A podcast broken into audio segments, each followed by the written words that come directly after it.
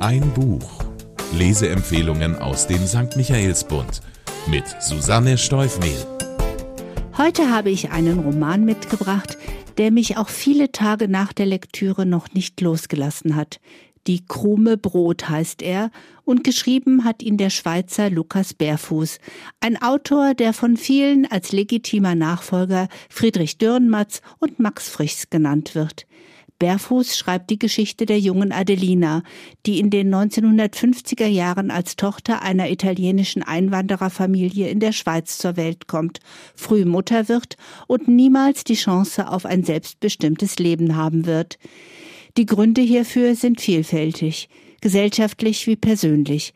Adelinas Scheitern scheint von Anfang an vorgezeichnet und unausweichlich zu sein.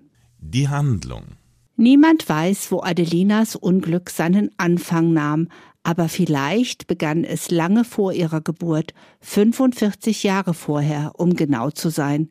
So beginnt dieser Roman, und die ersten 20 Seiten gehören Adelinas Vorfahren in Triest. Großvater Angelo Mazzerini kämpft im Ersten Weltkrieg, hasst das KOK-Imperium sowie alles Slawische und sieht im jungen Mussolini den Retter seiner Nation. Er heiratet reich, doch sein ungeliebter Sohn Mario verliert das Familienvermögen, weil er mit dem Kopf in der Luft lebt und seine akademische und journalistische Laufbahn krachend scheitert. Ihm und seiner Frau Margarita bleibt nichts anderes übrig, als in die Schweiz auszuwandern, wo 1950 ihr einziges Kind Adelina zur Welt kommt. In Zürich bleiben die Mazzerinis Außenseiter. Fremde, denen man misstrauisch gegenübersteht. Adelina, obwohl Tochter eines Intellektuellen, bleibt die Welt der Buchstaben und Zahlen verschlossen. Egal wie sehr sie sich anstrengt, sie wird Analphabetin bleiben. Und dies ist neben vielen anderen Widrigkeiten, die ihr das Leben entgegenwerfen wird, die Wurzel allen Übels. Nicht lesen und schreiben zu können, verschließt der fleißigen jungen Frau den Zugang zu einer Ausbildung, gut bezahlten Berufen und wird immer wieder dafür sorgen, dass sie zum Opfer von Betrug und Ausnutzung wird.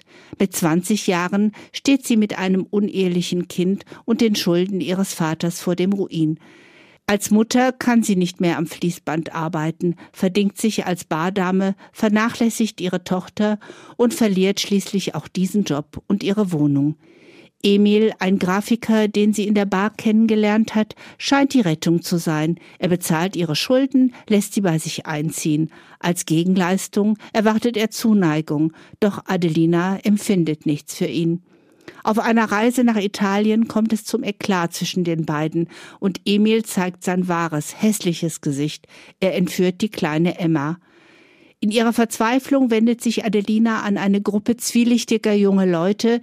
Man verspricht, das Kind zurückzuholen, doch dafür muss sie einen Kurierdienst übernehmen. Nicht realisierend, dass sie für die Rote Brigaden unterwegs ist, gerät Adelina in die nächste Bredouille und diesmal verliert sie sogar ihre Freiheit. Der Wendepunkt.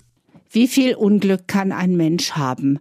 Was Lukas Bärfuß auf nur 222 Seiten schildert, ist verstörend und doch in jeder Zeile glaubwürdig. Adelinas vergebliche Suche nach Liebe und Glück, ihr Ausgeliefertsein in einer reichen, aber erbarmungslosen Umgebung, ihre Chancenlosigkeit und ihr verzweifelter Kampf für ihr Kind haben mich tief berührt, gleichzeitig aber auch sehr wütend gemacht. Wütend auf die Menschen, die sie ausbeuten, seines Arbeitgeber, Kredithaie, sogar ihre Mutter und der Mann, der vorgibt, sie zu lieben. 1973 und die Rechte einer Frau sind immer noch massiv eingeschränkt. Erst zwei Jahre zuvor wurde das Wahlrecht für die Frauen in der Schweiz eingeführt und auch heute noch kämpfen die Frauen für vollständige Gleichstellung. Adelina ahnt, dass ihre Tochter ohne sie vielleicht bessere Zukunftschancen haben wird. Und so ist das traurige Ende dieses Romans vielleicht der entscheidende Wendepunkt.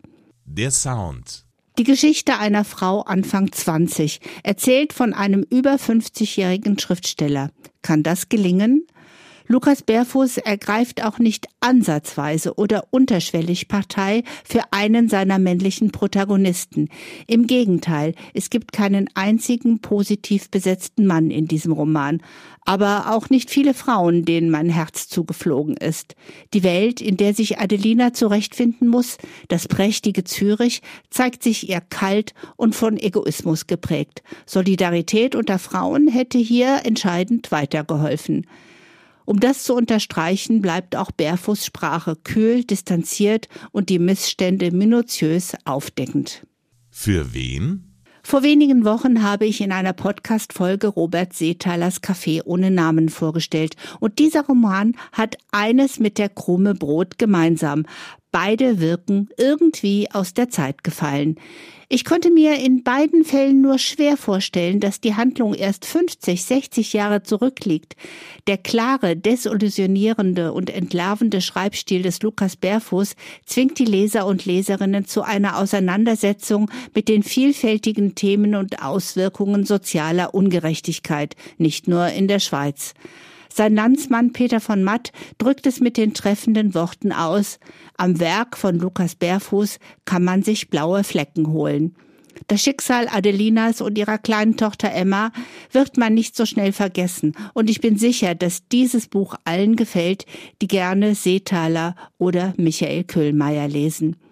Durch den Einstieg über die Geschichte von Adelinas Vorfahren erhält der Roman genau die historische Komponente, die diese Leser und Leserinnen zu schätzen wissen. Der Autor Lukas Berfuß kam 1971 im Berner Oberland zur Welt, schrieb 1998 sein erstes Theaterstück und veröffentlichte 2002 sein erstes Prosawerk.